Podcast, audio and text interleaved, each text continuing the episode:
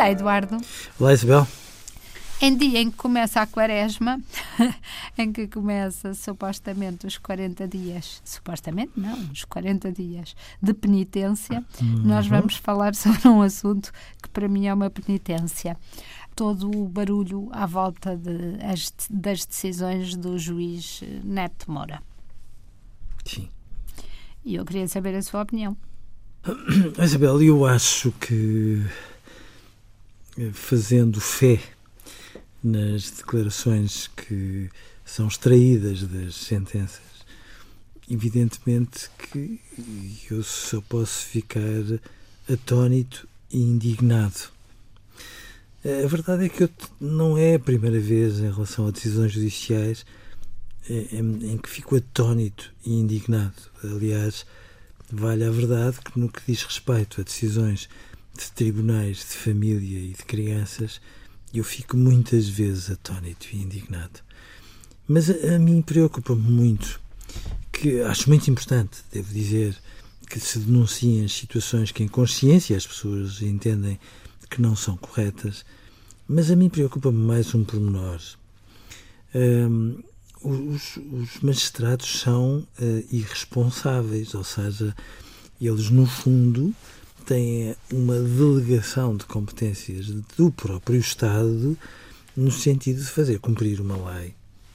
E, portanto, nestas circunstâncias, aquilo que me parece que está em questão não é tanto a decisão daquele magistrado em particular, por mais que, naturalmente, eu não concorde com aquelas decisões e me, me magoem, devo dizer. Todavia, eh, eu entendo que há um silêncio um bocadinho incompreensível do Conselho Superior da Magistratura, porque das duas, uma, ou o Conselho Superior da Magistratura, no seu silêncio, que é esse o risco que me parece que está a correr, acaba por dar a entender, sim, nós subscrevemos no essencial estas decisões, à exceção de uma que nos mereceu uma advertência, ou, eh, pelo contrário, o Conselho Superior da Magistratura diz não, nós não podemos, de modo algum, subscrever estas decisões, ou, ou porventura, os, os, os argumentos evocados e tomamos uma decisão em função disso. Portanto,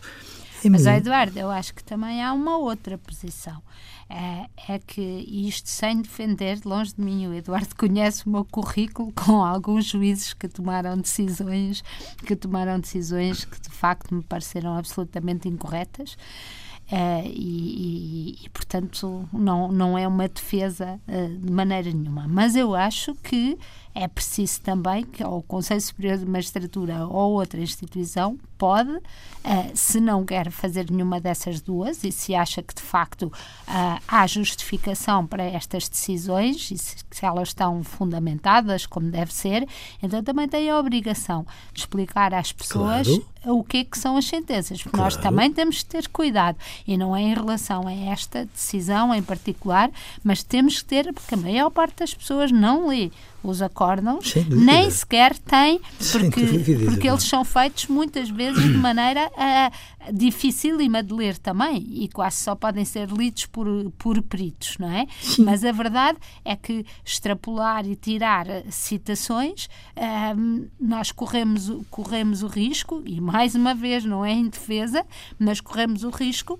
de haver sempre um advogado da parte contrária que pega numa citação ou noutra Sim. e a torna. Uh, e, e, e afinal a decisão pode nunca mais eh, podemos ter decisões porque todas elas vão ter um parágrafo Sim, que não agrada a alguém. E já agora, Isabel, há outra questão que ainda é mais sensível, parece-me a mim. Por mais que não subscrevamos as decisões, os fundamentos e aquilo que está no fundo subjacente, parece-me, é um, enfim, as várias decisões que têm vindo ao público, ainda assim por mais que não os subscrevamos, por mais que entendamos subscrever petições que vão no sentido de que se entenda solicitar, etc., tem de haver limites no que diz respeito uh, às reações públicas de alguns agentes em relação à magistratura. Tem de haver limites, porque senão corre-se o risco de se entrar num ping-pong que, a determinada altura, favorece quem acaba por eh, nos desencadear toda esta indignação perante situações que são tão graves e tão incompreensíveis que nos levam a todos os cidadãos que têm uma grande esperança de que a justiça funcione a interpelá-la e a perguntar: mas meu Deus, o que é que se está a passar e porquê é que a determinada altura quem é de facto promotor de violência doméstica não merece o castigo que inequivocamente em quaisquer tribunais, fosse na primeira ou na segunda instância, por hipótese, devia merecer. Adeus, Eduardo. Adeus, Isabel.